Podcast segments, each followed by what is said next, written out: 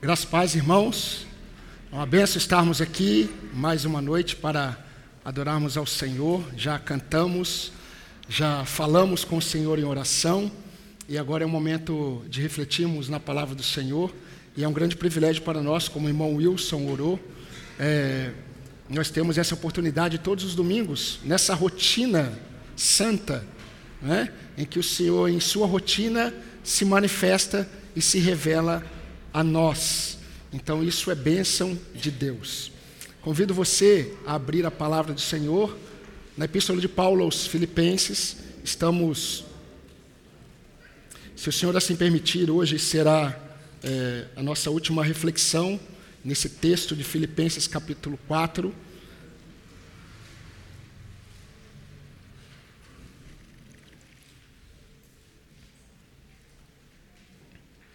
Domingo passado nós fomos até o versículo 18 e hoje nós leremos o 18 até o versículo 23 de Filipenses capítulo 4.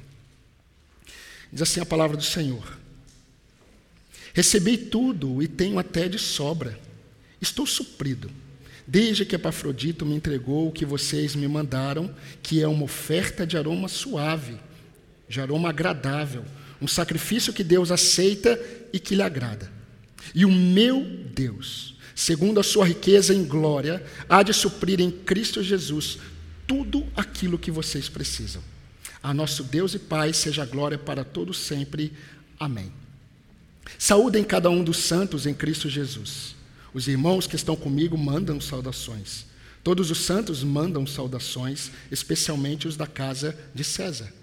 A graça do Senhor Jesus Cristo com, esteja com o espírito de vocês. Amém? Paulo é alguém que está ensinando a esta igreja com a sua própria vida. A perspectiva de Paulo sobre as circunstâncias, sobre tudo o que acontecia com ele, estava sendo expressa nesse texto para que a igreja é, de Filipos entendesse e aprendesse o que seria, na prática, ter Cristo Jesus como seu maior e real valor. O apóstolo Paulo, ele faz questão de mostrar tudo isso nessa epístola. Paulo está tratando de muitas questões desde o capítulo 1. Mas se tem algo que Paulo está enfatizando é a alegria dele de ter no Senhor o alvo da sua busca, de ter no Senhor a sua maior e real satisfação. É interessante que no capítulo 4, no capítulo 3, perdão, Paulo, ele diz no versículo 10 assim: "O que eu quero é conhecer a Cristo e conhecer o poder da sua ressurreição e experimentar dos seus sofrimentos." Só que o apóstolo Paulo acabou de dizer, e estava dizendo, que ele era um homem que, aos olhos da sociedade judaica, ele tinha tudo o que qualquer judeu desejava. Paulo, ele resume toda a sua história, ele resume todo o seu currículo, todo o seu treinamento, todo o seu discipulado aos pés de Gamaliel. E Paulo diz aos irmãos que ele era na no grupo dos fariseus, ele era irrepreensível. Meu irmão, qualquer judeu gostaria de ser um homem como esse. E Paulo diz: Eu considero tudo como perda, por causa da sublimidade do conhecimento de Cristo Jesus. E o apóstolo Paulo, ele quando diz isso, ele está mostrando o que ele está mostrando para todas as igrejas. Paulo depois que ele estava em direção ao caminho de Damasco, no caminho de Damasco, perseguindo a igreja do Senhor, Jesus Cristo se revela a ele. E depois que Jesus Cristo se revelou a Paulo, Paulo ele não tinha mais nada. Ele não desejava mais nada. O que ele desejava era conhecer a Cristo. E conhecer o mesmo poder que ressuscitou Jesus Cristo dentre os mortos e experimentar os sofrimentos de Cristo. Paulo, ele reuniu os presbíteros de Éfeso. E quando Paulo é, reuniu os presbíteros de Éfeso, Lucas relata em Atos capítulo 20, versículo 24, Paulo disse para eles: Olha, em nada eu considero a minha vida preciosa para mim mesmo, contanto que eu cumpra o ministério que o Senhor me confiou de pregar o Evangelho. Em nada eu considero a minha vida preciosa para mim, a não ser que eu cumpra o propósito que o Senhor me confiou de pregar o Evangelho e testemunhar deste Evangelho da graça de Deus. Paulo esteve muito satisfeito no Senhor. Paulo foi um homem que esteve satisfeito no Senhor. E Paulo ele mostra para a igreja que a alegria dele mesmo recebendo todo o sustento dos irmãos, estava no Senhor, porque ele aprendeu a olhar para o Senhor numa perspectiva que nós não, é, muitas vezes, entendemos e aprendemos. Paulo conseguia olhar para Cristo e dizer: nada supera o valor e a bênção de ter Cristo Jesus. Nada, nenhuma circunstância, quer seja boa, quer seja ruim, nada se compara. Tudo eu posso naquele que me fortalece. Tudo. Porque eu aprendi a estar satisfeito nele. Eu fico muito feliz, porque às vezes eu encontro os irmãos, às vezes não sempre. E os irmãos, alguns compartilham comigo, pastor, eu, eu, eu estou lutando. Eu estou passando um momento muito difícil, mas eu estou lutando para ser como Paulo e a estar satisfeito em Cristo Jesus. E eu sei que o irmão está passando luta, mas ele diz: Eu estou entendendo, eu preciso estar satisfeito em Cristo Jesus. E eu quero encontrar os irmãos que estão bem, e estão dizendo assim, pastor, está tudo bem, graças a Deus, mas eu estou aprendendo a estar satisfeito somente em Cristo. Não porque as coisas estão indo bem ou estão dando certo.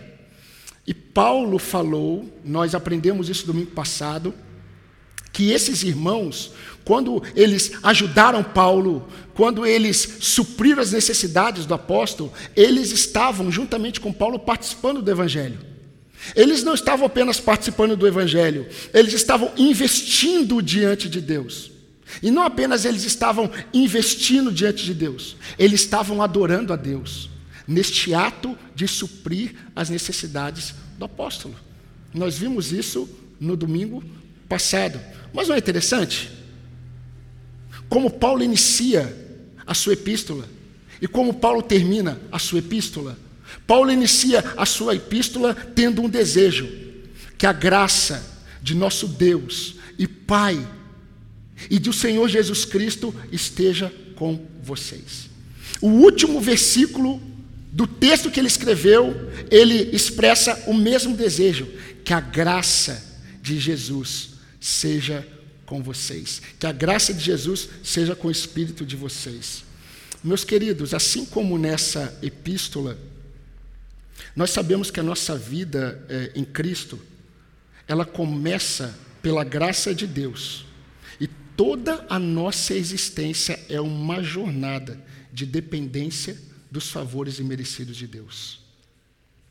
A nossa vida começa pela graça de Deus e toda a nossa jornada, até o fim dela, ela é uma jornada de dependência dos favores imerecidos de Deus. Deus é um Deus de graça. E a graça de Deus não apenas nos salvou, como disse Tito, no capítulo 2, versículo 11. A graça de Deus não apenas nos salvou, mas ela está nos educando. A graça de Deus, ela está se manifestando constantemente sobre nós. Os favores imerecidos de Deus estão preservando o seu povo. Nós somos preservados pela graça de Deus. Não fomos apenas salvos pela graça, nós temos sido preservados pela graça de Deus. E não existe vida para uma igreja que não vive na dependência dos favores imerecidos de Deus. E é sobre isso que Paulo vai falar é, para nós nesse texto que nós acabamos de dizer. Primeiro, ele tinha o objetivo de falar aos crentes de Filipos. E nós recebemos, pelo fato do Senhor preservar o seu povo pela graça, o Senhor preservou a sua palavra. E a mesma palavra que Paulo disse aos filipenses, nós estamos ouvindo hoje. Na autoridade do Espírito que conduziu Paulo, o Senhor está nos preservando.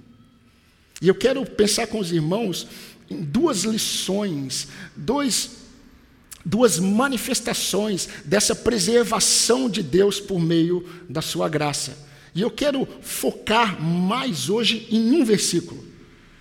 E se o Senhor permitir, nós iremos para o versículo 20. Mas eu quero pensar com os irmãos em duas lições muito claras, muito objetivas, porém nem sempre percebidas, que está no versículo 19. Por favor, me acompanhe na leitura. Eu vou pedir para que o nosso irmão Diego é, leia para nós o versículo 19.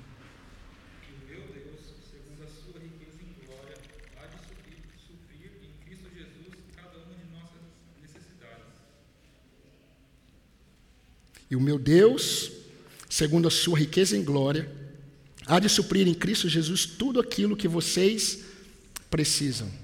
Li em uma outra versão. Queridos, nós somos preservados, a igreja de Deus, ela é preservada pela graça do cuidado pessoal de Deus. A igreja de Cristo, nós somos preservados pela graça do cuidado pessoal de Deus. E eu quero chamar a atenção dos irmãos para aquilo que nós devemos prestar atenção no texto. Porque Paulo, no versículo 19, ele escreve algo que não é comum do apóstolo. Não é comum de Paulo, não é comum dos apóstolos. Nós não enxergamos essa essa expressão em outras epístolas. Paulo ele diz assim: "O meu Deus". Paulo disse isso lá no capítulo 1, versículo 3. E o meu Deus. Por que, que o apóstolo Paulo está dizendo isso? Por que, que o apóstolo Paulo, após ensinar a igreja sobre a renúncia, sobre como renunciar para sustentar, suprir as necessidades uns dos outros, por que, que Paulo, ao ensinar a igreja que ao suprir as necessidades deles, dele, foi um ato de adoração. Por que, que Paulo diz, o meu Deus? E quando nós olhamos para essa expressão, e quando eu li essa expressão pela primeira vez, e eu observei, logo eu percebi que isso não era comum. Essa prática não era comum de Paulo. Por que, que Paulo ele se refere para ele olha para a igreja e ao escrever para a igreja ele diz o meu Deus? O que, que ele estava pensando? O que, ele queria passar para os irmãos? Nós temos que entender que Jesus ensinou aos discípulos a não olharem para Deus numa perspectiva exclusivista. Quando Jesus ensinou a oração como um modelo para os discípulos, Jesus começa dizendo: quando vocês orarem, não orem meu Pai, orem Pai nosso. Jesus estava mostrando para os discípulos que esse Deus é o Deus da igreja, Ele é o Pai dos santos, Ele é o Senhor do seu povo. E quando Jesus ensina aos discípulos a orarem, Pai nosso, é na perspectiva da comunidade. Não é na perspectiva é, como nós temos visto pela, pelas manhãs com o irmão Emerson. Mas, queridos, ao escrever aos Efésios, Paulo disse: há um só Senhor, há um só batismo, há um só fé, há um só Deus, Pai de todos. Paulo tinha essa perspectiva. Mas por que, que o apóstolo Paulo agora ele no final da sua epístola ele diz para a igreja: "O meu Deus". É muito interessante quando nós observamos isso. Será porque ele escreveu? Será que Paulo ele estava querendo mostrar que o Deus dele, do apóstolo Paulo, era um Deus diferente? Será que Paulo estava querendo mostrar que a forma como Deus o tratava como apóstolo era diferente da forma como Deus tratava a igreja? Será que ele queria mostrar que a forma como ele via Deus era diferente da forma como a igreja via Deus? Não. Com certeza não, porque logo no versículo 20, o apóstolo Paulo, ele vai dizer o seguinte: a nosso Deus e Pai. No versículo 19 ele diz: o meu Deus. No versículo 20 ele diz: a nosso Deus e Pai. Mas queridos, Paulo, ele está ensinando aqui é, duas lições muito, muito preciosas nesse aspecto que nós estamos enxergando. A primeira delas é que ele quer mostrar para a igreja que, em sua graça, Deus manifesta um cuidado pessoal. Deus, ele é um Deus que salva indivíduos para formar um povo, mas ele preserva o seu povo lapidando indivíduos. Esse Deus, ele é o meu Deus, mas é o nosso. E Paulo queria mostrar para eles que esse Deus que estava cuidando dele, esse Deus que estava suprindo todas as necessidades dele, esse Deus que se manifestava de tal forma, cuidando dele em todos os aspectos, é o mesmo Deus da igreja. E Paulo precisou mostrar para os irmãos que quando nós olhamos para Deus, nós temos que entender que o nosso Deus, Ele é nosso Deus, Ele é o Deus do seu povo, Ele é o nosso Pai. Mas antes de entender que Ele é o nosso Pai, Ele é um Deus que manifesta um cuidado pessoal. A igreja ela é formada por famílias que estão sendo lapidadas por Deus. Essas famílias elas, é, elas têm, elas possuem indivíduos que estão sendo lapidados por Deus e toda a igreja, nesse tratar pessoal de Deus, toda a igreja está sendo é, lapidada por Deus. Eu já disse para os irmãos, e tem sido uma experiência para mim muito marcante, e sempre foi na minha vida cristã. Um dos momentos que eu mais gosto, quando eu estou conversando com os irmãos, é ouvir dos irmãos as experiências que os irmãos estão tendo com Deus. Porque as experiências que os irmãos estão tendo com Deus são diferentes muitas vezes das minhas. Porque eu entendo que o meu Deus é o mesmo Deus do meu irmão, mas a forma de Deus tratar, ela é totalmente pessoal. E Deus não é o Deus que diz assim, eu vou tratar. A partir do momento que Deus te separou para Ele, Deus está lapidando o seu povo, lapidando indivíduos. E Paulo queria mostrar essa perspectiva para a igreja de Filipenses para os crentes de Filipos. Meus queridos, assim como são diferentes as realidades dos irmãos, a forma como Deus trata, ela é diferente. A forma como Deus está trabalhando na vida de cada irmão é diferente. As necessidades são diferentes, as realidades são diferentes. O Deus é o mesmo, mas é um Deus que está manifestando o seu cuidar, manifestando o seu lapidar de forma muito pessoal. Muito pessoal. Por isso, Paulo pôde dizer: O meu Deus.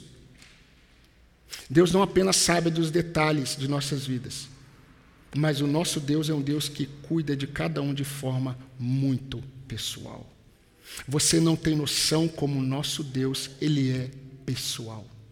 Como Deus, ele sabe exatamente tudo o que Ele está fazendo, não apenas nas nossas vidas, mas Ele está fazendo nas nossas vidas, no seu povo, trabalhando de forma muito pessoal, em cada detalhe, em cada aspecto. E tudo o que está acontecendo com você hoje é o melhor de Deus para a sua vida. Se você enxergar todas as coisas que acontecem com você na perspectiva da soberania de Deus, você vai entender que não teria que ser com outro, teria que ser com você.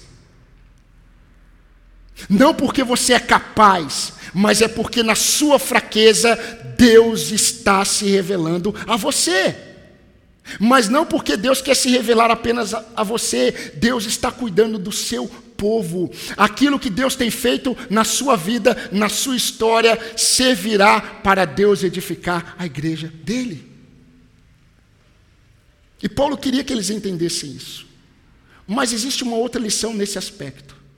Paulo queria mostrar com certeza que Deus não faz acepção de pessoas no cuidado do seu povo. Eu creio, ensino isso e pretendo ensinar até o final da minha vida. Não existem apóstolos hoje. Não existem.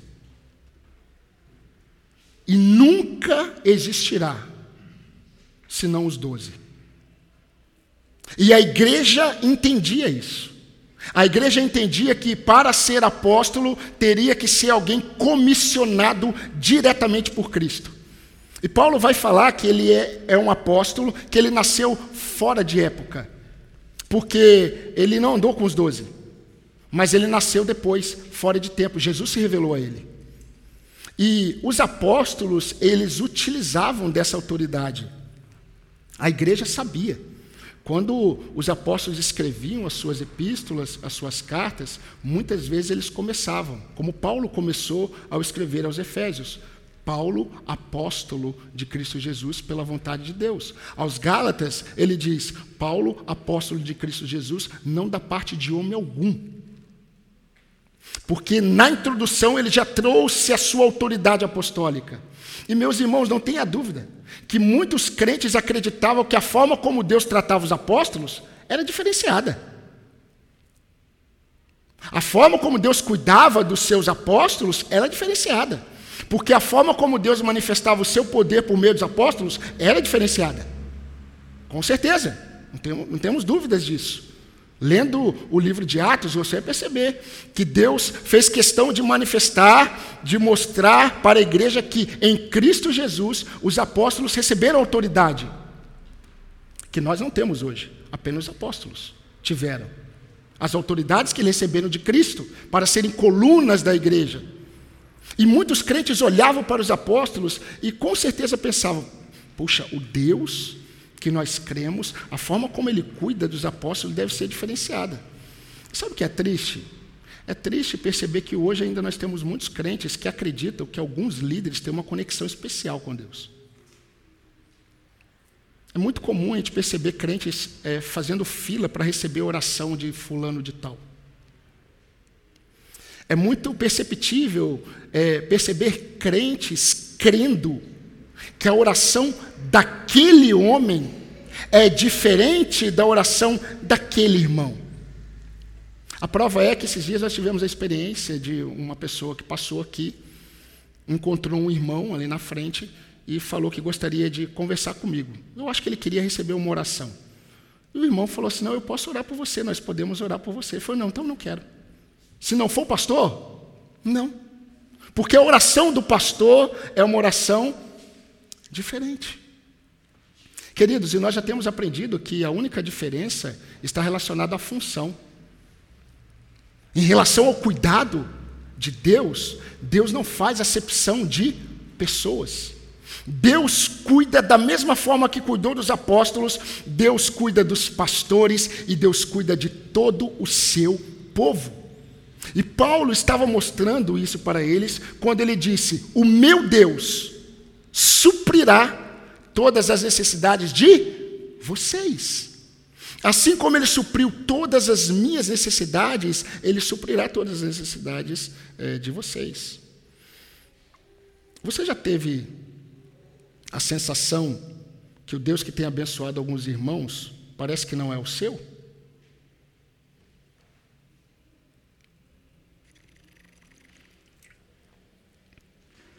Você já teve a sensação que Asaf teve quando escreveu o Salmo 73, que o cuidado que alguns crentes recebem, parece que você não recebe? Você já se sentiu é, muitas vezes abandonado dentro de uma cova, assim como Jeremias, enquanto outros estão no palácio?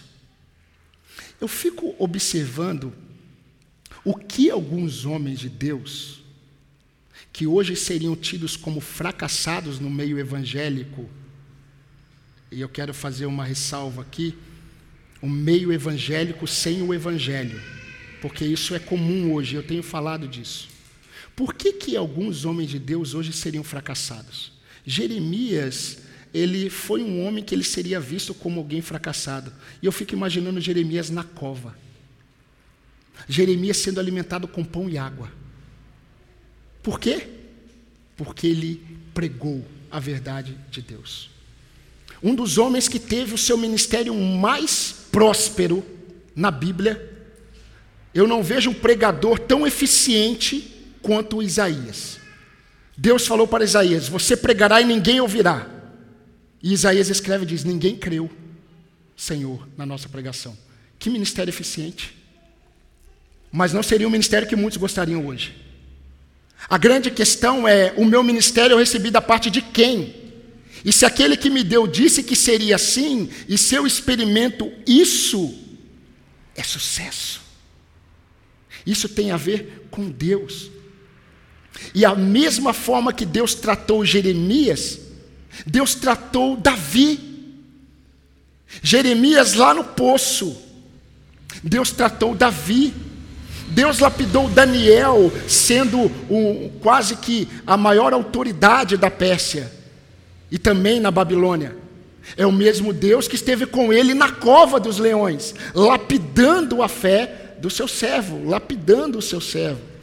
E meus irmãos, nós precisamos entender que, independente do que esteja acontecendo conosco, e Paulo faz questão de mostrar para os irmãos, meus queridos irmãos filipenses, o meu Deus, Ele é pessoal, mas Ele suprirá as necessidades de vocês, assim como Ele supriu as minhas. Assim como Ele se manifestou para mim, Ele se manifestará a vocês. Paulo queria mostrar àqueles irmãos e para nós que o Deus, pessoal, que sempre esteve com ele em todos os caminhos que ele percorreu, o Deus pessoal que o visitava em suas prisões, e ele disse que o revestia de forças. Não é interessante? Paulo, próximo à sua morte, já um velho, ele diz: Eu, já um velho, próximo à sua morte, ele dizia assim: Todos me abandonaram, mas o Senhor me revestiu de forças. E Paulo está dizendo para os irmãos: esse mesmo Deus que me revestiu de forças quando todos me abandonaram, o mesmo Deus que me sustentou em meio aos açoites, às prisões, aos jejuns, diante dos jejuns, dos naufrágios. E jejum de Paulo não é porque Paulo estava tendo um momento de consagração. Quando Paulo fala em muitos jejuns, é que ele não tinha o que comer. Naufrágios, muitas vezes. Sofri dos judeus, sofri é, nas mãos dos patrícios, daqueles que são meus compatriotas. Eu sofri nas mãos dos romanos. 40 açoites menos um. Porque 40 açoites era uma pena máxima. Normalmente a pessoa, quando sofria 40 açoites, ele morria. Paulo diz: Eu sofri 40 menos um. Cheguei no limite. E Paulo está mostrando para os irmãos o meu Deus, esse mesmo Deus que supriu, que esteve comigo, que me sustentou, o mesmo Deus em que eu confio e eu posso dizer: tudo posso naquele que me fortalece, é o Deus que suprirá a necessidade de vocês. Em 1 Coríntios 15, 10, Paulo ele diz assim: Eu trabalhei muito mais que todos os apóstolos, muito mais, muito mais que Pedro, muito mais que João muito mais que André, muito mais que Mateus, eu trabalhei muito mais que todos. Mas ele diz assim: não eu, mas a graça de Deus comigo. Paulo tinha entendimento de que ele estava sendo preservado pela graça de Deus. E o mesmo Deus que deixa evidências de sua graça em minha vida, é o que Paulo está dizendo. O mesmo Deus que deixa evidências da sua graça em minha vida, é o mesmo Deus que suprirá também todas as necessidades de vocês por meio de sua graça. Eu não sei o que Deus tem usado hoje para moldar a sua vida. Mas o que Deus tem usado para moldar a sua vida é para moldar a sua vida. E pode ser situações muito difíceis, como pode ser situações muito boas. Se tudo vem da parte de Deus para o seu povo, e Ele é soberano sobre a nossa história, o mesmo Deus que permite nós vivenciarmos tantas coisas, é o mesmo Deus que nos preserva com a sua graça. Ele não permite, apenas por permitir, Deus usa todas as circunstâncias para revelar o seu coração e conduzi-lo para Ele. Tudo tem a ver com Ele, mas a graça dele está presente. A segunda lição que eu gostaria de deixar para os irmãos, e Paulo quer mostrar, eu creio, está na parte B do versículo 19. Paulo não apenas está mostrando para os crentes que aquela igreja e todos os salvos, eles são preservados pela graça de Deus, no cuidado pessoal de Deus. Mas nós somos preservados pela graça de Deus no cuidado pleno de Deus. Pleno tem a ver com totalidade. Queridos, Paulo experimentou muitas lutas, muitas lutas. Eu não sei se eu, no lugar de Paulo, eu conseguiria é, me sair da mesma forma como ele se saiu. Paulo foi alguém que era humilhado por Satanás. Nós não sabemos qual era a fraqueza do apóstolo, mas ele pediu para Deus tirar. E todas as vezes que aquela fraqueza se manifestava, ele era humilhado.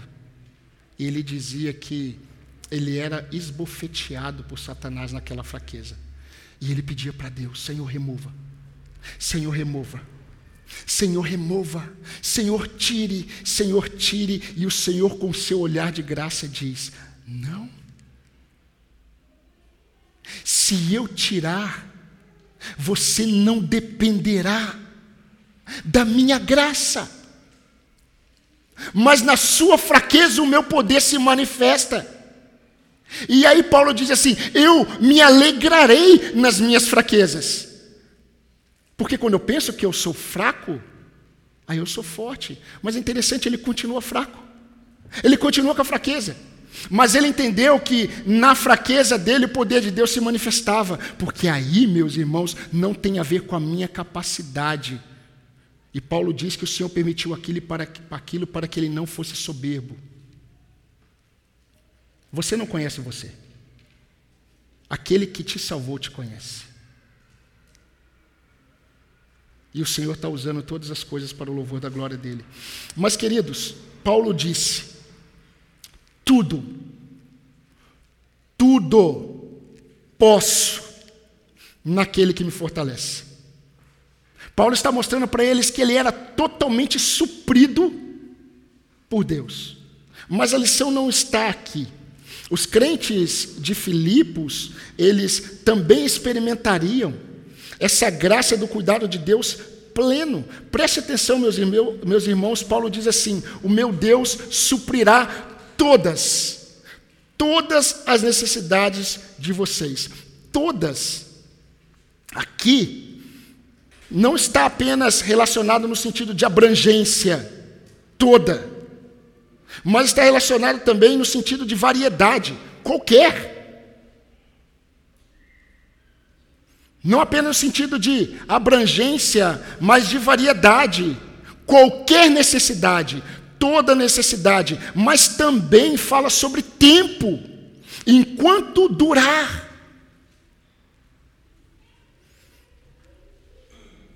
Muitos crentes se apegam àquele texto, o salmo, que diz: é, o choro pode durar uma noite, mas a alegria vem pela manhã.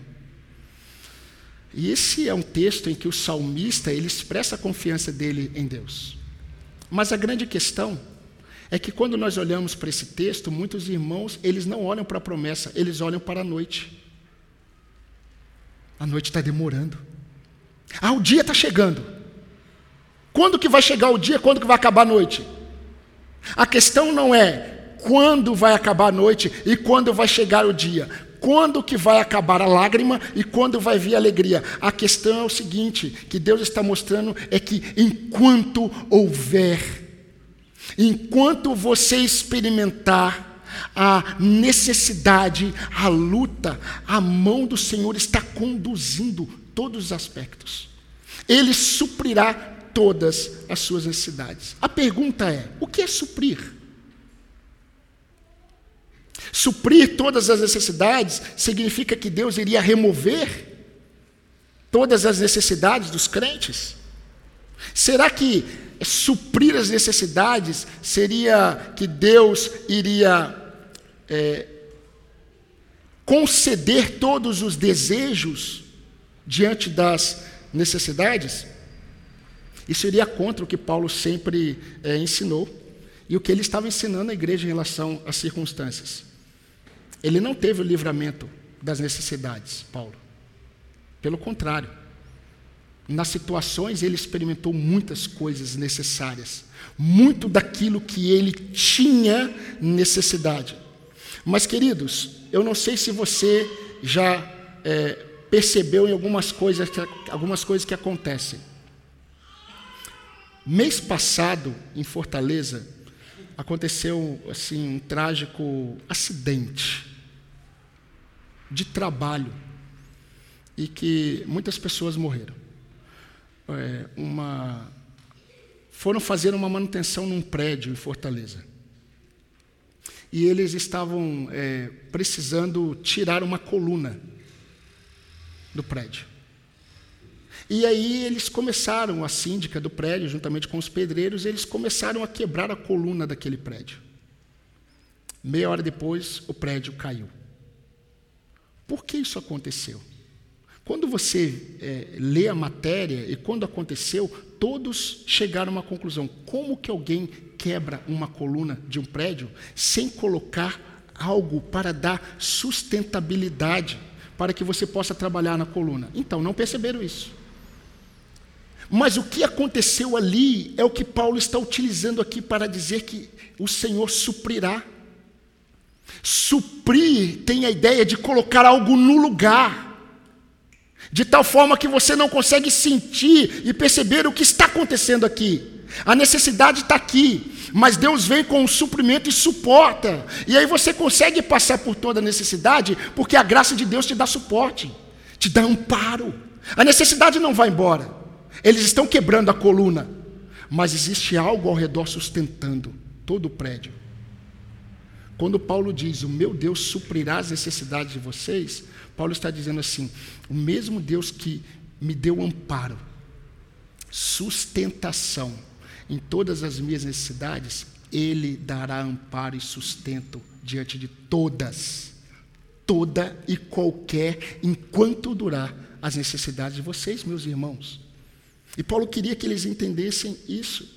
E meus irmãos, tudo o que Deus faz, grave o que eu vou dizer, tudo que Deus faz é suficiente e pleno. Paulo inicia a epístola dizendo assim, no capítulo 1, versículo 6: Aquele que começou uma boa obra em vós, ele há de completar até o dia de Cristo. Paulo está falando da salvação. Porque a nossa salvação não está completa, de acordo com as Escrituras. Ela está completa na perspectiva do Senhor. Mas enquanto o nosso corpo mortal não for glorificado, ela não estará completa. E o apóstolo Paulo faz questão de dizer que o que Deus faz é suficiente e é pleno. Deus não para no meio do caminho.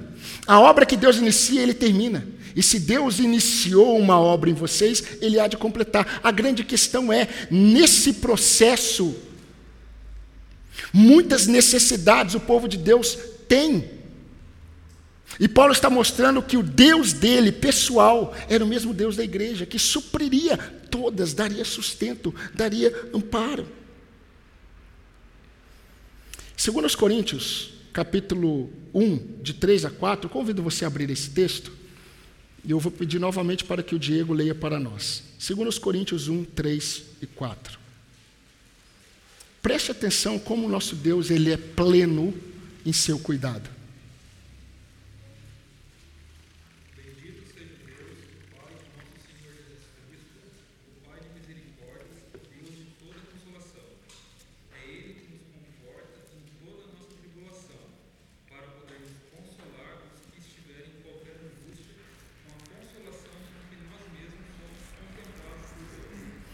Obrigado, Diego.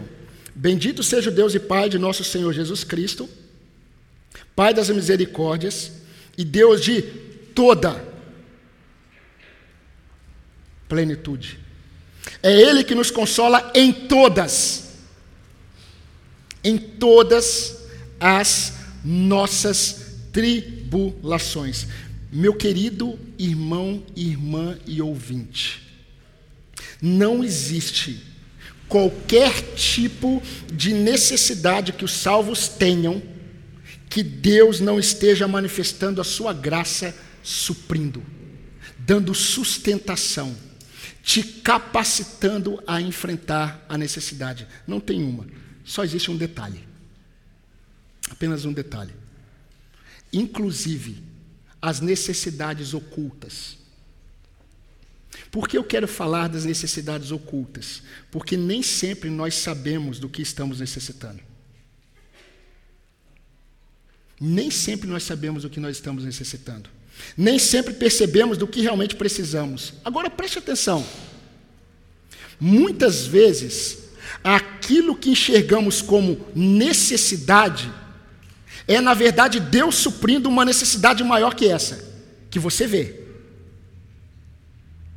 Muitas vezes, uma necessidade que nós estamos enxergando, na verdade, é Deus usando a necessidade para suprir,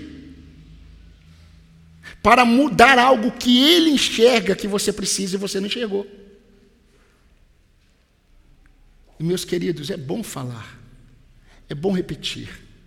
E Paulo inicia o capítulo 3 dizendo isso. Olha, é, o que eu vou dizer, eu vou repetir, mas é bom que vocês ouçam. E eu vou repetir o que eu sempre tenho dito. Todos nós nascemos totalmente dependentes dos nossos pais. Mas os nossos pais nos criam para sermos independentes. Todo aquele que é salvo em Cristo ele é salvo, ele é achado por Deus totalmente independente. E Deus vai usar todas as circunstâncias para te tornar mais dependente dele. E muitas vezes aquilo que você pensa que você precisa, você não precisa. E aquilo que você necessita e você não enxerga, não precisa se preocupar. Deus enxerga e Deus vai usar circunstâncias para levar você ao entendimento.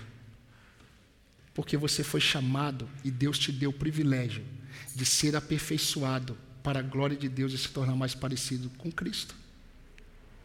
Isso é uma bênção. O Senhor não nos libertou apenas, Ele não nos salvou para sermos salvos do inferno. O Senhor nos salvou para sermos parecidos com Cristo. E toda a nossa existência tem sido uma manifestação da graça de Deus suprindo todas as nossas necessidades, porque Ele sabe exatamente como usar as necessidades. Por isso, queridos, Deus não supre os nossos desejos, Deus supre todas as nossas necessidades. Agora, é, eu creio que dará tempo de eu expor o que Paulo está mostrando no versículo 19, a ênfase que eu quero dar. Paulo diz que o suprimento de todas as necessidades, ela está disponível nas gloriosas riquezas em Cristo Jesus. É o que ele diz no versículo 19. E o meu Deus, segundo a sua riqueza em glória, a ideia aqui, meus irmãos, o sentido de gloriosamente, de em glória, modifica esse, esse verbo suprir. Então, o que Paulo está mostrando aqui para eles é que Deus suprirá de forma gloriosa todas as necessidades de vocês. Deus não apenas suprirá as necessidades de vocês, Deus suprirá de forma gloriosa. A questão é como? Como que Deus supre as nossas necessidades, todas elas de forma gloriosa? E ele diz: em Cristo Jesus. Em Cristo Jesus. Deus supre Deus dá o suporte, Deus sustenta, como? Nas gloriosas riquezas presentes em Cristo Jesus. E agora, o grande aspecto do que Paulo está dizendo aqui. Jesus Cristo, ele quer mostrar para eles que Jesus Cristo é a verdadeira medida das bênçãos de Deus para o seu povo. Agora pensem, meus irmãos, se Paulo está dizendo para os crentes que eles teriam todas as necessidades supridas nas gloriosas bênçãos em Cristo Jesus, ele está querendo mostrar que Jesus Cristo é a medida das bênçãos de Deus para o seu povo. Agora, isso é muito coerente, é muito coerente com, que, com tudo que Paulo é, está ensinando aqui. Paulo está mostrando que o suprimento de Deus é na proporção dos benefícios de Cristo. Agora, se Ele não poupou o seu próprio filho, como não nos dará com ele, juntamente, todas as coisas?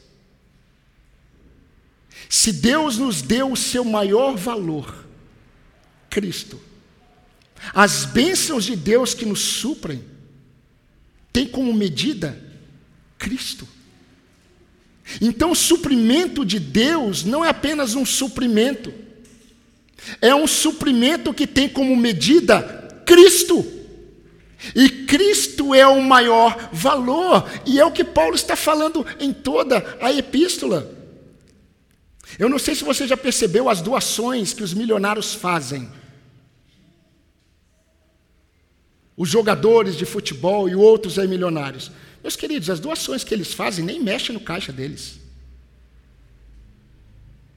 Olha que interessante.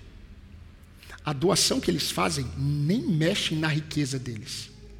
Deus deu a maior. Quando Deus nos deu, Deus nos deu a maior riqueza, Ele mesmo. Cristo o seu filho.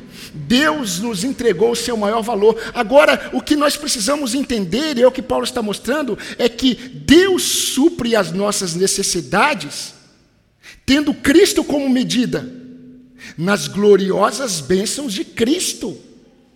Se ele nos deu Cristo, é por isso que Paulo fala em Romanos 8: se ele nos deu o seu próprio filho, como não nos dará com ele tudo aquilo que nós precisamos? Meus irmãos, o que Paulo está querendo mostrar e o que eu desejo mostrar para os irmãos é que a igreja precisa entender que tudo o que nós precisamos, nós já recebemos em Cristo Jesus. Ele é o valor máximo, ele é o amor máximo, e se nós temos Cristo, tudo o que nós necessitamos será suprido na perspectiva dele. Dele. Aqueles que estão em Cristo, já receberam o maior bem que um homem pode receber. E, meus queridos, não foi a libertação do inferno.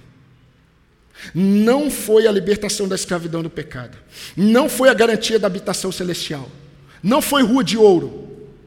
Não foi falar com Abraão e Jacó. Não é a possibilidade de conversar com Paulo.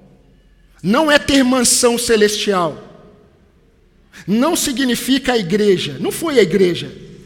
Não foi é, o céu. Tudo isso são benefícios da nossa salvação. Mas o que Paulo está mostrando é que o maior e mais rico presente que nós recebemos foi a maravilhosa comunhão com Deus em Cristo Jesus.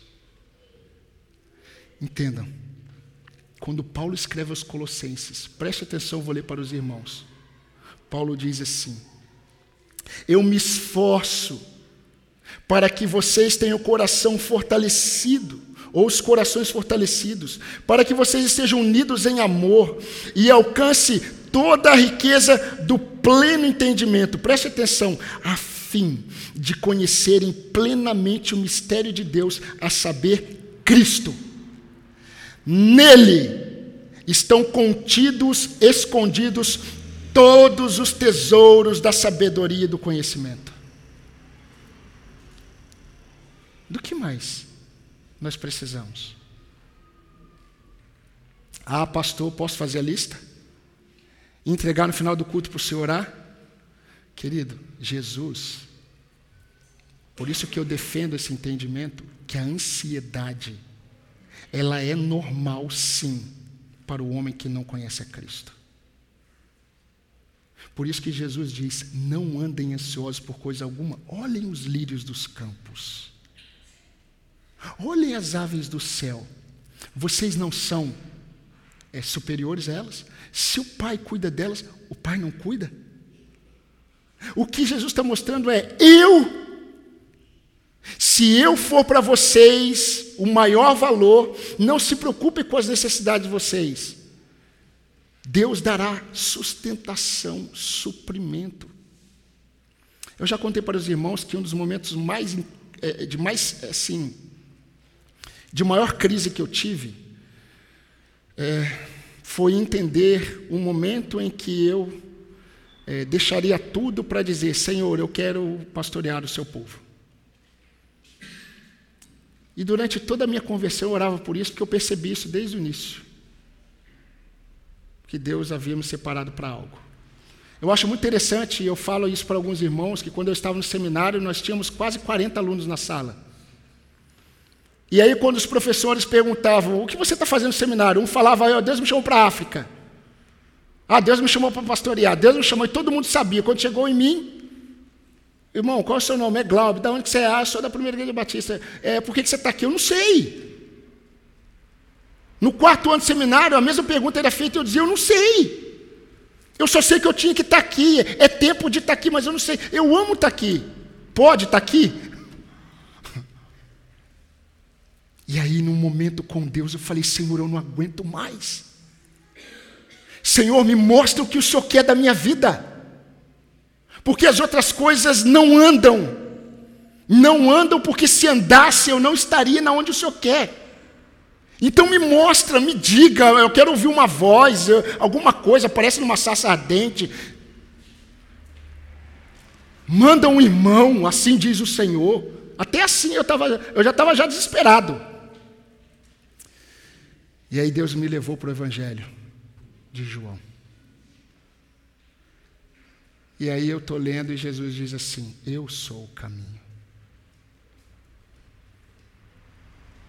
Aí meus olhos abriram e eu falei: Senhor, eu entendi. Sabe o que, que eu preciso fazer? Eu preciso amá-lo. Eu preciso buscar a tua presença. Porque quando eu buscar a sua presença, não importa para onde eu vou, enquanto eu ando, o Senhor dirá: vire à direita, vire à esquerda, dê o próximo passo. Porque não importa. Se eu precisar saber o que Deus quer, eu não confio. Agora, se eu não sei, e eu só sei, eu tenho que sair, eu saio. E aí eu saio com mala, com a minha família, e eu falo: Senhor, deixei a minha terra e minha parentela, para onde eu vou? Eu vou mostrar o caminho, porque eu sou. O dia que nós entendemos que Jesus Cristo é o maior alvo da nossa busca, as outras coisas nos serão acrescentadas. Então, meus irmãos, é, a forma como Deus está trabalhando nas nossas vidas, ela é diferente da forma como Ele tem trabalhado em cada um.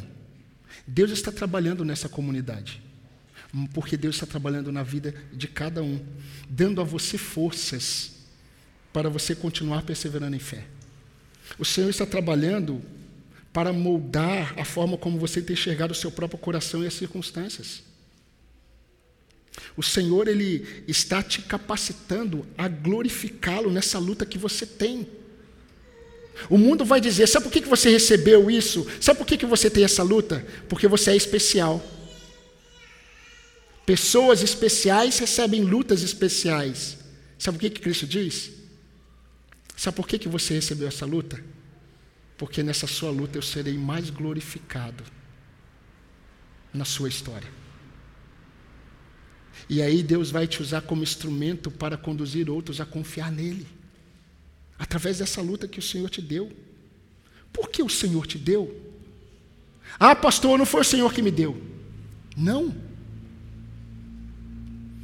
Se eu creio que Deus ele é soberano sobre todas as coisas, mesmo que o mundo mal em que nós vivemos, as aflições, o pecado tenha trazido isso para as nossas vidas, as circunstâncias surgiram e Deus é pleno e soberano, Ele está cuidando e Ele está usando para a glória dele. Descanse no Senhor. E eu quero terminar da forma como é, Davi que foi um homem que entendeu.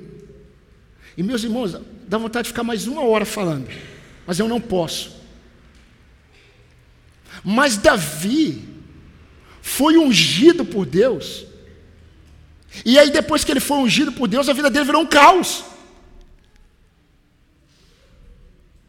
Depois que aquele bendito óleo de Samuel desceu sobre aquele jovem pastor, a vida dele nunca, foi, nunca mais foi a mesma. Ele foi morar no palácio, mas foi a pior coisa que aconteceu na vida dele.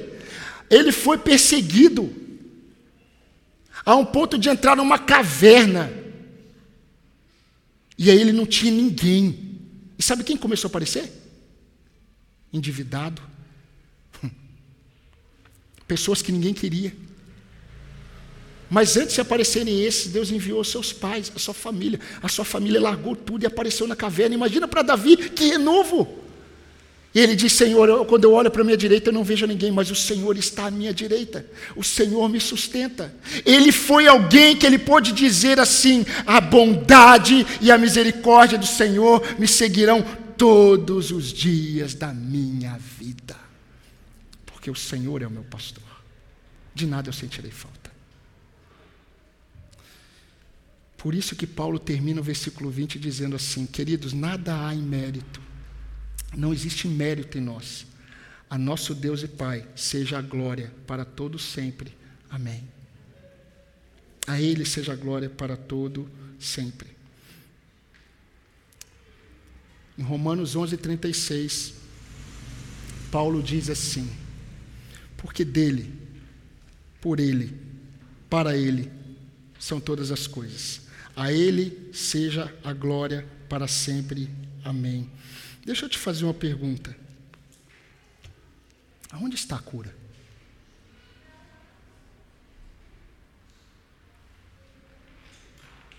Aonde está a cura que nós precisamos?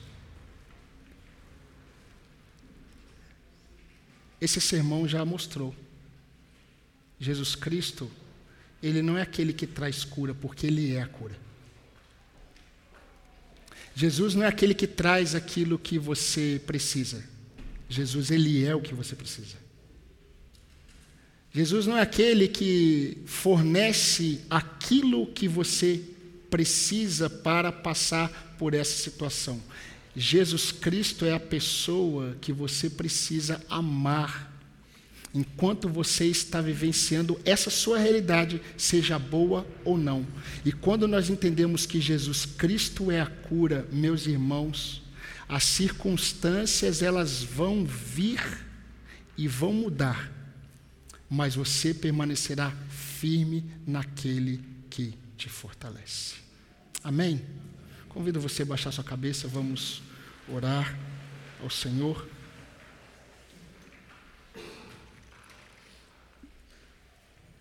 Pai de amor, nosso Deus e meu Deus, ao Senhor seja toda a honra e toda a glória, porque todo o mérito é do Senhor.